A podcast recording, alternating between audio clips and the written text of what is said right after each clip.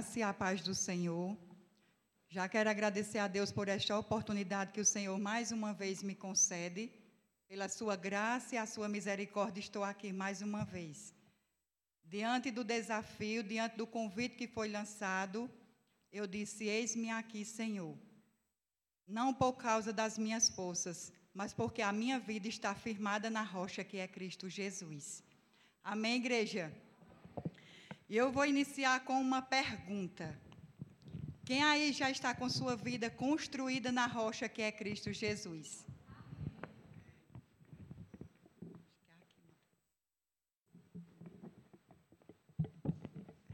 Vou tirar. Amém? Quem aqui nesta noite já está com sua vida construída na rocha que é Cristo Jesus? Mas eu creio que tem alguém que está construindo a sua vida, ou a sua casa, ou a sua família na rocha que é Cristo Jesus. Porque construir a nossa vida na rocha que é Cristo Jesus, isso é um processo. É algo que acontece todos os dias na minha vida, creio eu. E o tema da campanha, o tema do mês da MCM este ano é, famílias construídas na rocha. Que rocha é essa? A rocha inabalável que é Cristo Jesus. Então vamos para o nosso texto, a nossa divisa que se encontra lá em Mateus. Quero também saudar os nossos irmãos que estão em casa, nos ouvindo através da live transmitida. O Senhor é bom e tem nos dado condição e estratégia para que outras pessoas assim ouçam a mensagem do Senhor. Amém. Vamos abrir as nossas Bíblias em Mateus 7, a partir do versículo 24. Eu vou estar ministrando nesse texto nesta noite. Todo mundo abriu? Amém? Versículo 24 diz assim: Todo aquele, pois, que escuta estas minhas palavras e as praticas, o assemelharei ao homem prudente que edificou sua casa sobre a rocha. Caiu a chuva, correram os rios, sopraram os ventos e bateram com ímpeto contra aquela casa e não caiu, porque estava edificada sobre a rocha. E aquele que ouve estas minhas palavras e não as cumpre, eu comparei, compararei ao homem insensato que edificou sua casa sobre a areia. Caiu a chuva, correram os rios, sopraram os ventos, e ela caiu, e foi grande a sua queda. A irmã Iraci já orou, mas vamos orar rapidamente mais uma vez. Senhor Deus e Pai, nós queremos te louvar, te bendizer por esta palavra grandiosa, Senhor. Onde o nosso coração está sensível nesta noite, onde a nossa mente está aberta para ouvir a tua voz. Ouvir aquilo que o Senhor quer ministrar ao nosso coração, Senhor. Que nós possamos sair daqui com a certeza de que precisamos construir a nossa vida na rocha que é Cristo Jesus. Abre o entendimento e a mente dos visitantes que aqui chegaram, Senhor, e dos meus irmãos, ó Deus. E através da minha vida, ó Deus, usa-me para louvor da tua glória. Eu te oro e te agradeço em nome de Jesus. Amém, igreja. Então, Jesus, ele faz aqui essa comparação, mas se a gente for ver todo o contexto aqui, antes de chegar nessa comparação, é, em Mateus capítulo 4, o verso 18, Jesus começa a escolher os seus discípulos, ou seja, os seus seguidores. Se você for ler em casa, a partir do versículo do capítulo 4, verso 18, Jesus começa a escolher os seus discípulos. E Jesus ele escolhe para poder instruir. E ele começa a dar algumas instruções aos seus discípulos, ou seja, aos seus seguidores. E ele começa o Sermão do Monte, lá no capítulo 5, com as bem-aventuranças. E ele vai mais adiante, falando em seguida, e diz assim: que seus discípulos, eles são sal da terra e luz, de, e luz do mundo. E ele começa a instruir mais adiante a seus discípulos, diz assim: ó, quando você for dar alguma coisa a alguém, faça para que ninguém perceba, não queira ser visto como faz os fariseus ou os hipócritas, dê sem ninguém ser, sem vocês ser percebidos. E ele vai falando durante todo o sermão do monte, fala que quando for orar, não seja também como os, hipócritas que vão para as praças orarem para ser vistos. Mas ele diz assim: vocês entrem no seu quarto e orem ao seu pai, ao seu Deus que lhe vê em secreto. E ele segue mais adiante. Ele fala também sobre o jejum. Quando vocês for jejuar, isso são as instruções do Senhor Jesus para com seus discípulos. E ele diz ainda mais: quando você for jejuar, não desfaleça o vosso semblante ou o vosso rosto, para mostrar a alguém que vocês estão jejuando neste dia, mas façam isso também em secreto. Ele vai mais adiante e diz assim a seus seguidores: vocês não juntem tesouro nesta terra, onde a traça e o ferrugem consomem, mas vocês juntem seus tesouros no céu, onde a traça nem o ferrugem consomem. Fala também para os seus seguidores: vocês não andem ansiosos por coisa algumas, porque eu, o Senhor Jesus, eu vou cuidar de vocês. Eu alimento as árvores que nem semeia, nem trabalha. Imaginem a vocês, homens de pouca fé. E ele segue mais adiante, dizendo assim: Olhe, meus seguidores, meus discípulos, vocês não julguem para vocês também não serem julgados. E ele vai mais adiante, instruindo sobre os, os falsos profetas. Jesus começa a falar para seus discípulos que nos últimos dias se levantarão falsos profetas e enganarão a muitos, e ele pede para seus discípulos também ser cautelosos, tomarem bastante cuidado. Ele fala também sobre o poder da oração. Ele diz: vocês, quando tiverem necessidade, peçam e vocês recebam, batam e as portas vão se abrir, me busquem e vocês vão me encontrar. Essas são algumas instruções que o Senhor está dando ali aos seus seguidores. Ele diz também: olhe, quando vocês precisam entrar pela porta estreita, ou seja, pelo caminho apertado, porque melhor é andar no caminho apertado do que ir por uma porta larga, e grande é a perdição, grande é o final deste caminho.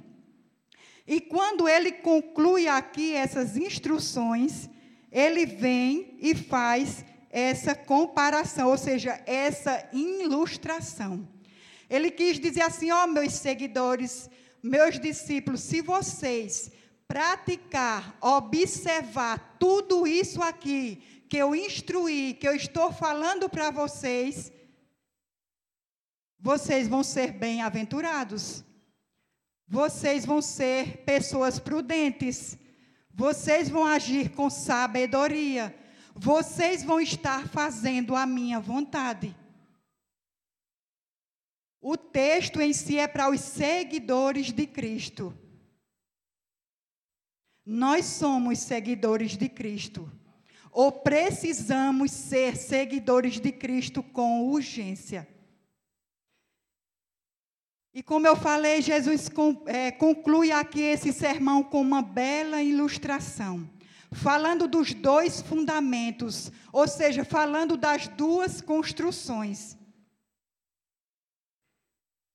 Qual tem sido o fundamento da nossa fé? Qual tem sido o fundamento da nossa família? Onde estamos edificando a nossa fé? Onde estamos edificando a nossa família?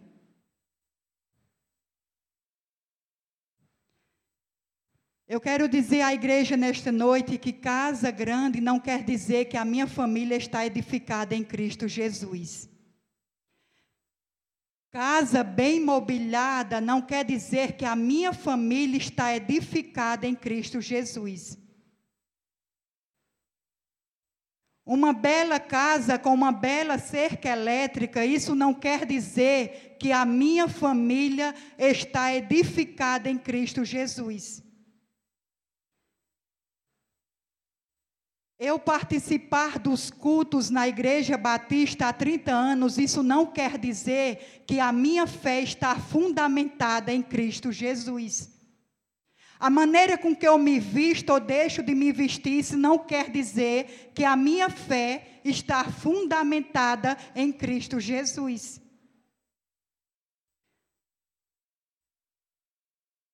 E falando ainda sobre família, a gente vê hoje pessoas correndo apressadamente para construir as suas famílias. Eu não vou falar sobre os jovens, não, porque tem pessoas adultas que estão casando mais do que os jovens correndo apressadamente para construir uma família.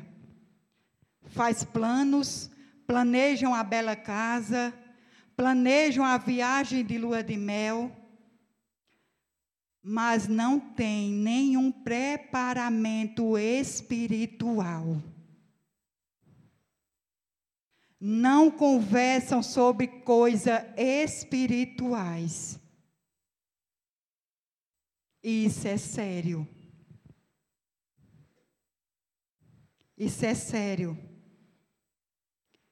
Se não houver um planejamento espiritual, muitas famílias vão edificar, construir as suas famílias em uma areia movediça. E quando vem os vendavais da vida, quando vem as tempestades, aquela casa não consegue ficar de pé. Se a gente não edificar a nossa família, a nossa vida na rocha que é Cristo Jesus, quando vinham os vendavais da vida, quando vinham as tempestades, os ventos fortes, nós não vamos conseguir ficar de pé.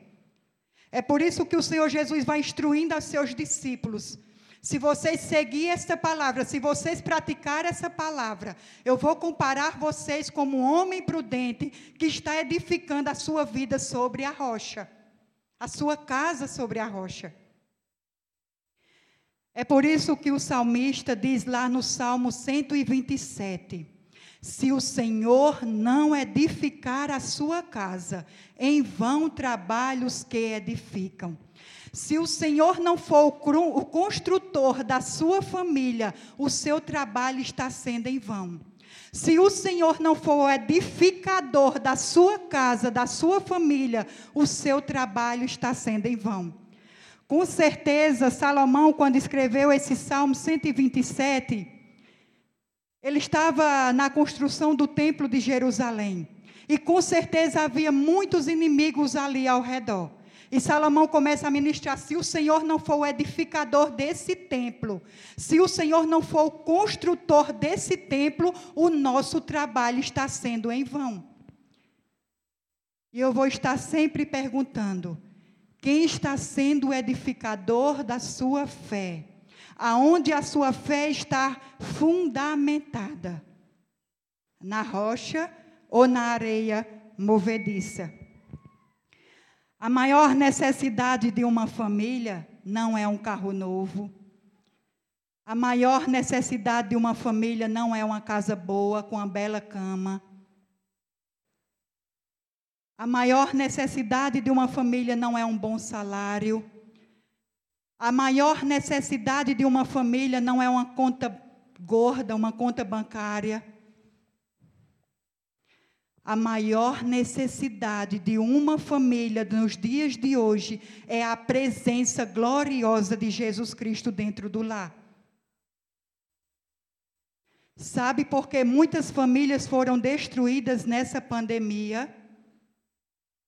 Porque não estavam com a vida edificada na rocha que é Cristo Jesus. É bom ter um carro bom? É. É bom ter uma boa casa? É. Mas isso não traz paz ao seu coração.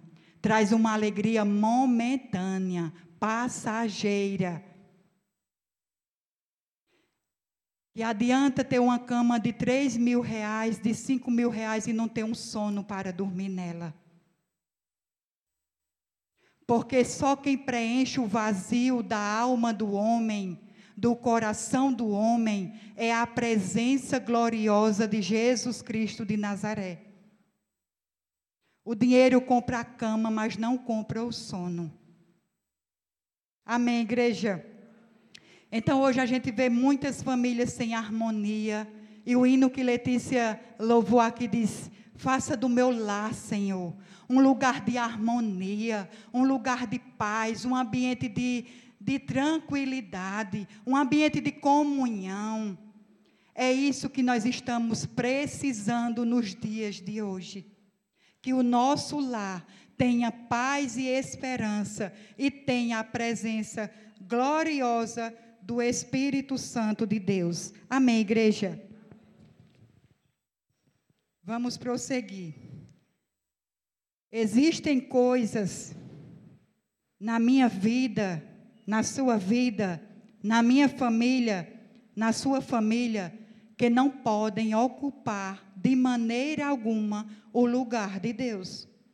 É por isso que no Sermão do Monte o Senhor Jesus fala em Mateus 6,34: mas buscai primeiro o reino de Deus e a sua justiça, e as demais coisas serão acrescentadas. Eu, você, sua família, precisamos buscar e adorar a Deus, amar as pessoas e usar as coisas. Hoje está havendo uma inversão de valores. Muitas famílias têm abandonado Deus, usado as pessoas e amado as coisas. Isso se chama inversão de valores. O nosso Deus, ele precisa ser honrado. O nosso Deus, ele precisa ser reverenciado. O nosso Deus, ele precisa ser buscado. Porque se a gente não buscar a presença gloriosa de Deus para dentro do nosso lar, o nosso lar vai esfraquecer, igreja. O nosso lar vai perecer. O nosso lar não vai aguentar os vendavais da vida, as tempestades fortes que vão se levantar. E nós precisamos inverter essas coisas. Não podemos deixar Deus para o último plano, para o último caso. Nós precisamos urgentemente buscar a presença de Deus. E nós vivemos numa sociedade muito materialista. Pode perceber, a pandemia chegou, mas cada um pensa em si. É cada um por si. Eu estou bem, minha família está bem, tem tantas famílias aí perecendo. Tem tantas famílias aí pedindo socorro. Hoje de manhã eu estava em casa e um casal me socorre, me socorre, Jaqueline. O meu lar está sendo destruído. E se a gente estiver firmado na rocha que é Cristo Jesus, nós vamos levar alimento para as famílias que estão sendo destruídas. Porque Jesus disse em seu sermão que nós somos o sal da terra e a luz do mundo. Então, sal é para dar sabor e luz é para brilhar. A sua família precisa dar sabor a outras famílias. A sua família precisa brilhar, refletir a glória de Cristo para outras famílias. Amém, igreja? E o interessante é que a casa, se você for conversar com algum arquiteto que entende do assunto, eu não entendo, a casa construída sobre um fundamento seguro, ela é muito parecida com uma casa construída sobre a areia. Elas são muito parecidas. A fé firmada em Cristo Jesus é muito parecida com a fé artificial. Nós não vemos a base de uma casa. Depois que ela está pronta, ninguém vê o alicerce. Nem se ela foi edificada com segurança ou sem segurança. Nós não percebemos se a fé do irmão está mais firmada do que a outra fé do irmão. O que faz a diferença é quando vem os vendavais da vida. O que faz a diferença se a casa está firmada na rocha ou sobre a areia é quando vem os vendavais da vida. Por quê? Porque a casa que está firmada na rocha, ela resiste. E a casa que está firmada na areia, ela não resiste. E o texto diz que é grande a sua queda. As janelas são parecidas. Alguém às vezes até pede igual. Eu quero a casa igual a de Fulano. Eu quero a minha casa igual a que o irmão fez. O que vai fazer a diferença é quando vir os vendavais da vida. Se a sua fé vai estar firmada em Cristo Jesus, ou se sua fé vai estar firmada em coisas dessa vida. Isso é que vai fazer a diferença. Nós precisamos, igreja, urgentemente construir a nossa vida, a nossa casa, a nossa família na rocha que é Cristo Jesus. E já foi falado aqui domingo passado que uma família construída na rocha que é Cristo Jesus, ela ouve e pratica a palavra. Ouve e pratica. Por quê? Porque ouvindo e praticando, nós vamos ter paz. Ouvindo e praticando, nós vamos ter esperança. Agora, para você ouvir e praticar a palavra de Deus, você vai ter que renunciar a algumas coisas. Você vai ter que abandonar algumas coisas. E quando Jesus começa a escolher os seus discípulos, ele passa e diz: Pedro, segue-me. Pedro não olhou para trás. Ele não conhecia Jesus. E de imediato o texto diz que Pedro seguiu. Pedro precisou renunciar, abandonar algumas coisas. Então, para ser seguidores de Cristo, para ouvir e praticar esta palavra, nós precisamos abandonar algumas coisas. Nós precisamos renunciar algumas coisas. Porque muitas das pessoas hoje não têm seguido a Cristo, não têm praticado a palavra de Cristo? Porque exige renúncia, exige abandonar o meu eu, exige abandonar o meu orgulho, eu vou ter que perder. Eu vou ter que caminhar por um caminho estreito. Quem ouve e pratica a palavra do Senhor tem promessa gloriosa. O Senhor Jesus disse aos seus discípulos: Eis que eu estou convosco todos os dias, até a consumação dos séculos. Quem ouve e pratica a palavra do Senhor tem a presença gloriosa do Senhor Jesus em suas vidas.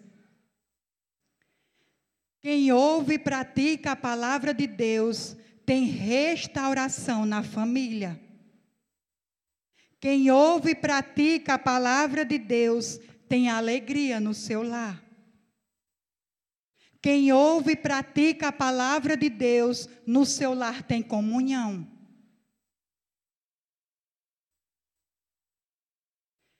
Quem ouve e pratica a palavra de Deus tem descanso na alma. Porque foi uma família que aceitou o convite de Jesus, que está lá em Mateus 11, 28. Vinde a mim, vós que estáis cansados e oprimidos, que eu vos aliviarei. Então, a família que ouve e pratica a palavra do Senhor tem descanso na alma. Quantas famílias tem dentro de Monteiro que está sem esperança? Quantas famílias dentro de Monteiro que está sem paz? Quantas famílias dentro de Monteiro que está sem descanso na alma? porque não atenderam o convite de Jesus. Venham, eu tenho paz, eu tenho esperança, eu tenho descanso para a alma de vocês. Em mim vocês vão encontrar abrigo seguro. Em mim vocês vão encontrar refrigério para suas almas. Diante de tanta realidade, nós não podemos dispensar em querer construir a nossa família na rocha que é Cristo Jesus. A palavra do Senhor em João, 1 João 2, 5 diz assim: Mas qualquer que guarda Sua palavra, o amor de Deus está verdadeiramente aperfeiçoado. Quem guarda a palavra do Senhor, quem pratica a palavra do Senhor, quem ouve a palavra do Senhor, o amor de Deus está verdadeiramente nele aperfeiçoado. Todos os dias, a família que faz isso está sendo aperfeiçoada, ou seja, moldada pelo próprio Jesus Cristo. Porque tem guardado, cumprido e obedecido a palavra do Senhor. Tiago capítulo 1, verso 22 diz assim: Sejam praticantes da palavra e não apenas ouvintes, enganando-se a si mesmo. Nós precisamos ser praticantes da palavra e não somente ouvindo, porque se assim a gente fazer, fizer, a gente vai estar no, enganando a si mesmo. E a gente às vezes costuma dizer, mas o culto foi uma bênção, mas a palavra do pastor foi uma bênção. Mas eu quero, quando eu sair dessas portas, eu quero praticar esta palavra que eu ouvi. Mas fulano louvou muito lindo hoje. Mas eu preciso fazer uso da palavra. Eu preciso praticar esta palavra. Porque se eu não praticar esta palavra, eu vou estar me enganando, se enganando. E nós não conseguimos praticar a palavra, igreja, pelas nossas próprias forças, não. Pelo nosso próprio conhecimento, ou seja, pelo nosso próprio entendimento nós só conseguimos e vamos conseguir ouvir essa palavra e praticar atra através de uma intervenção do Espírito Santo de Deus. Porque o homem natural, ele não compreende as coisas espirituais. Para essa revelação chegar ao nosso coração, nós precisamos da presença gloriosa do Espírito Santo de Deus. Amém, igreja? Estão me entendendo, me compreendendo? Nós precisamos ouvir e praticar esta palavra. Não podemos dizer, a minha casa está firmada na rocha que é Cristo Jesus, mas eu não pratico essa palavra. Eu não tenho praticado essa palavra que o Senhor tem me instruído. Vamos para o segundo ponto. E como é considerado o seguidor ou a família que ouve e pratica a palavra do Senhor? O Senhor diz no verso 24, no seu finalzinho: Assemelharei ao homem prudente. Jesus disse: se vocês ouvirem e praticarem essa palavra, eu vou comparar vocês como um homem prudente.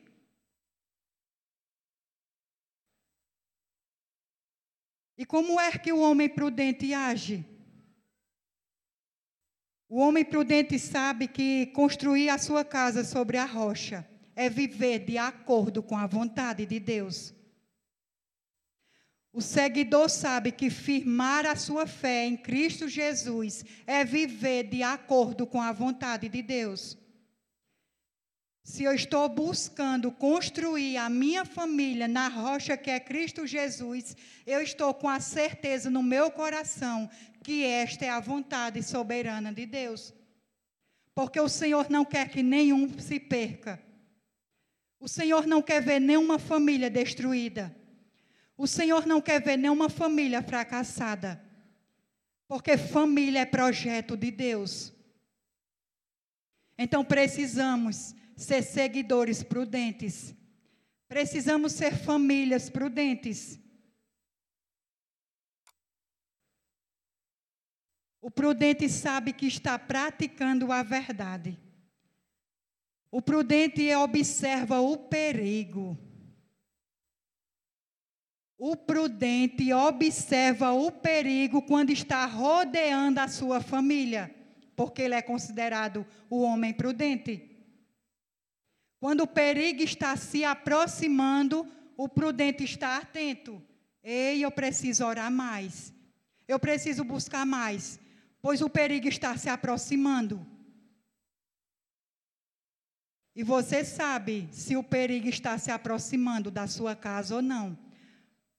Porque quem ouve e pratica a palavra de Deus, ele dá discernimento espiritual. Você sabe se o perigo está rondando seus filhos ou não. O prudente ele observa. O prudente ele é cauteloso.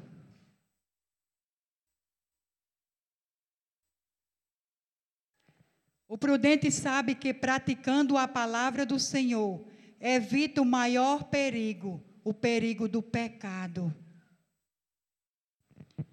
Ele sabe que praticando a palavra do Senhor, ele vai resistir o dia mau. Quando vier as tentações, ele vai resistir o diabo. Sujeitai-vos, pois, a Deus, resistir o diabo e ele vai fugir de nós. É por isso que eu preciso ser prudente. É preciso que eu é por isso que eu preciso ser inteligente no Senhor. A palavra do Senhor diz em Mateus 10, 16: Eis que vos envio no meio de lobos.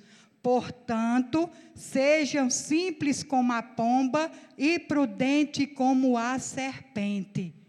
Nós estamos caminhando no meio de lobos devoradores, disfarçados de cordeiros. A nossa família corre perigo. E você que foi levantado por Deus, precisa urgentemente clamar por socorro sobre a sua casa. Não deixe a sua família se perder, você podendo fazer alguma coisa. O Senhor Jesus advertiu: Eu estou enviando vocês no meio de lobos, lobos devoradores. Sejam simples como a pomba, sejam prudentes como a serpente. Você, pai, você, mãe, tem sido prudente, tem observado o perigo Se você pedir discernimento espiritual ao Senhor, Ele vai lhe mostrar. O prudente, ele pensa bem antes de começar uma construção. O prudente, antes de começar a fazer uma construção ou quer alguma casa, ele observa, ele pensa. O prudente, quando vai construir uma família, ele observa, ele ora. Ele pede discernimento ao Senhor, porque ele é considerado um homem prudente. Ele não faz as coisas de qualquer jeito. Ele é sábio, cauteloso. Amém, igreja? Terceiro ponto.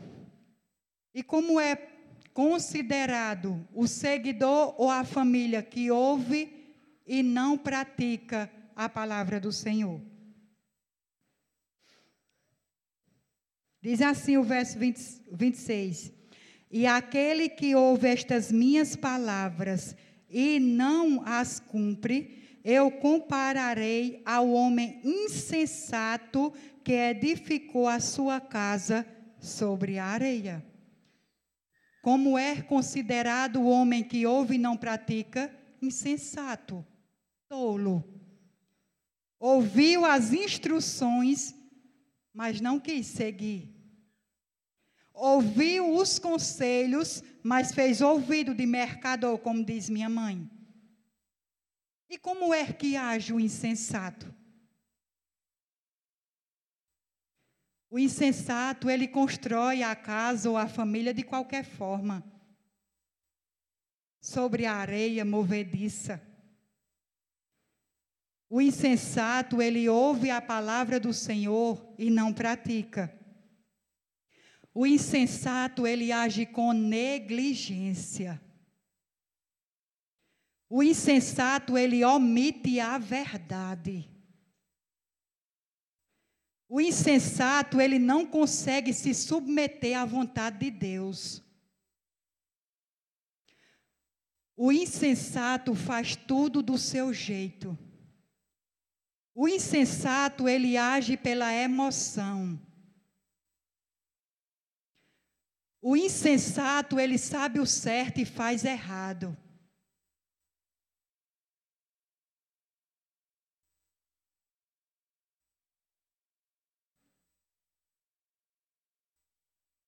Mas é perigoso agir assim, igreja, com insensatez. É muito perigoso. É muito perigoso agir com insensatez. Provérbios 12, 15 diz assim: O caminho do insensato parece justo, mas o sábio ouve os conselhos. O insensato, ele é apressado. Ele quer ver a obra resolvida rápido. Não importa como. Mas ele quer ver a construção rápido. Bora, está demorando aí. Não pergunta nem que material usou. O insensato, ele constrói a família com rapidez, sem observar o perigo, sem orar, sem pedir direção ao Senhor.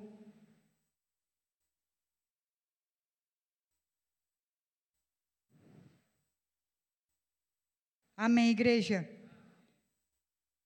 E quais são os resultados do homem prudente e do homem insensato?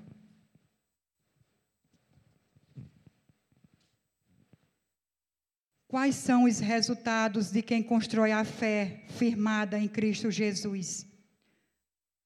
Quais são os resultados da casa ou da família construída sobre a rocha verdadeira? Diz o verso 25: Caiu a chuva, correram os rios, sopraram os ventos e bateram com ímpeto contra aquela casa, não caiu, porque estava edificada sobre a rocha. Quais são os resultados? Resiste aquilo que combate contra ela.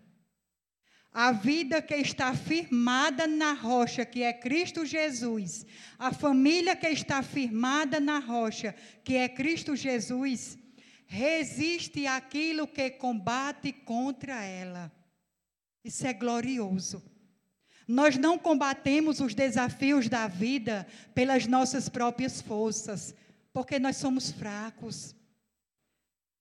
Nós combatemos os desafios da vida que vem sobre a nossa vida, sobre a nossa família, sobre a nossa casa, porque o nosso fundamento, a nossa base, o nosso alicerce é Cristo Jesus. E às vezes nós perguntamos como foi que eu dei conta disso, Senhor. Nós temos um general de guerra que luta conosco, igreja. Nós não estamos sozinhos, não, igreja. Quem é que tem nos sustentado diante dessa pandemia, diante desses dias difíceis? É o Senhor dos exércitos. É aquele que disse a Moisés: Eu sou o que sou, Moisés. Quem tem nos sustentado é aquele que tem sido de fato e de verdade o nosso socorro bem presente nas angústias, nos dias difíceis. Quais são os resultados? Ela não cai porque está edificada sobre a rocha. A família edificada sobre a rocha que é Cristo Jesus, ela está sobre o fundamento a qual a igreja de Cristo está fundamentada, edificada.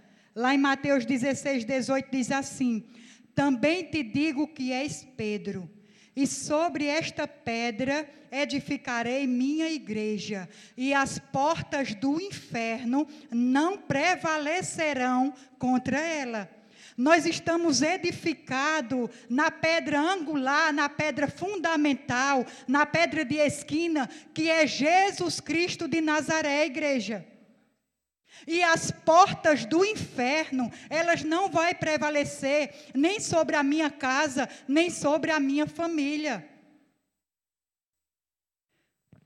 Porque a nossa vida está fundamentada em Cristo Jesus. Nós precisamos pedir condição ao Senhor todos os dias para instruir a nossa família, para instruir os nossos filhos, como foi tão falado aqui ontem, hoje, mas eu preciso praticar sobre a palavra, a palestra do pastor Geraldinho. Eu preciso praticar o que eu ouvi. Amém, igreja? E quais são os resultados de quem constrói a sua vida a sua casa, a sua família na areia movediça. É uma família que não tem segurança. Uma casa construída na areia movediça, ela não tem segurança. Uma família construída na areia movediça é uma família frágil. Veja comigo no verso 27. Caiu a chuva, correram os rios e sopraram os ventos e bateram com ímpeto contra aquela casa e ela caiu e foi grande a sua queda.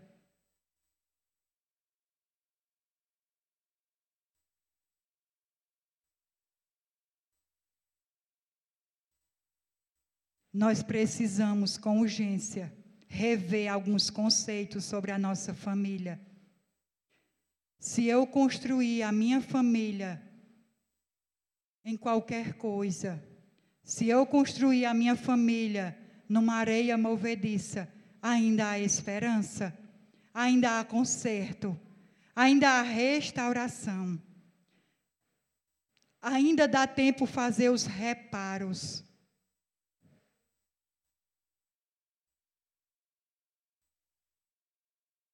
Quem constrói sua casa na areia movediça ouve muitas opiniões sobre Jesus.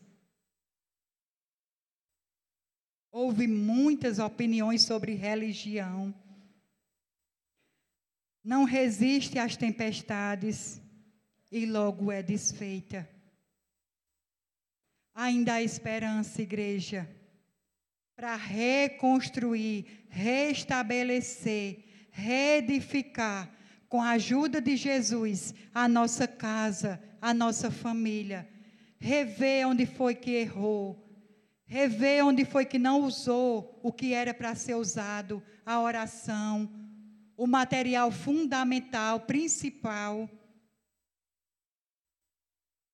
Saia daqui, faça alguns ajustes, peça condição ao Senhor Senhor, onde é a parte da minha família que está se rachando, que está se quebrando? Aonde é que eu não estou acertando, Deus? Me dá condição, me dá discernimento, me dá visão do alto. Eu quero restaurar a minha família, a minha casa, Senhor. Eu quero que minha casa seja uma casa de bênção, Deus. Eu quero de fato e de verdade dizer que a minha família está sendo construída na rocha que é Cristo Jesus. Para concluir, eu estava vendo algumas coisas sobre Agostinho de Hipona, e uma de suas frases ele diz: O coração do homem anda inquieto enquanto não encontra abrigo na pessoa de Jesus Cristo de Nazaré. O coração do homem anda inquieto enquanto não está abrigado, firmado na rocha que é Cristo Jesus. É por isso que o irmão José louva hino. É uma folha seca caída no chão. O homem sem Jesus é uma folha seca caída no chão. Aonde o vento dá, leva. Mas o homem, quando está firmado, o seu fundamento está em Cristo Jesus, vem os vendavais da vida e ele permanece firme.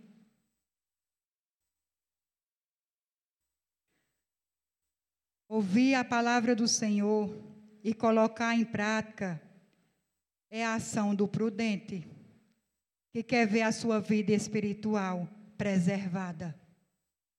Ouvir a palavra do Senhor e colocar em prática é uma ação do prudente que quer ver a sua vida preservada, que quer ver a vida da sua família preservada. Por outro lado, a falta de prudência, ou seja, o insensato, a cada dia ele vai enfraquecendo a sua vida espiritual. Porque muitas famílias hoje não congregam mais conosco. Porque as suas vidas espirituais estão enfraquecidas. Precisando urgentemente de um toque sobrenatural do Senhor para retornar. São famílias que perderam o brilho. São famílias que deixaram de ser sal da terra e luz do mundo. Mas eu continuo a dizer: ainda há esperança.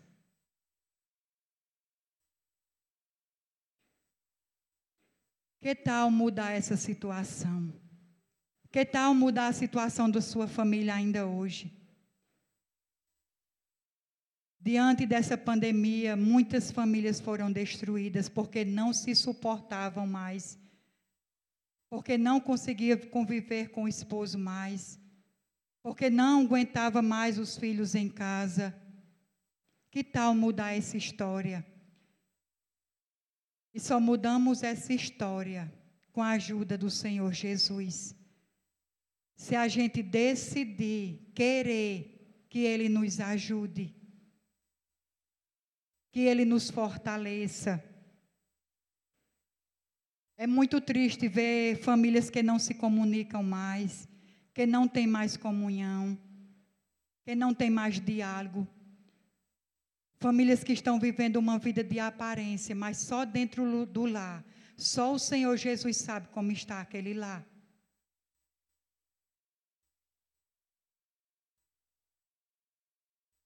Amém, igreja. E eu vou parar por aqui.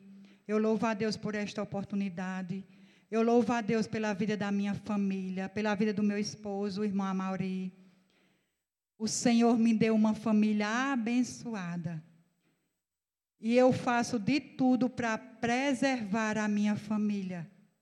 Para continuar com a minha família edificada na rocha que é Cristo Jesus.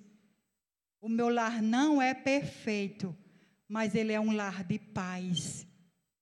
No meu lar tem esperança, no meu lar tem alegria, no meu lar tem diálogo, tem comunhão. No meu lar às vezes tem desavenças. Mas no meu lar tem a presença gloriosa de Cristo Jesus.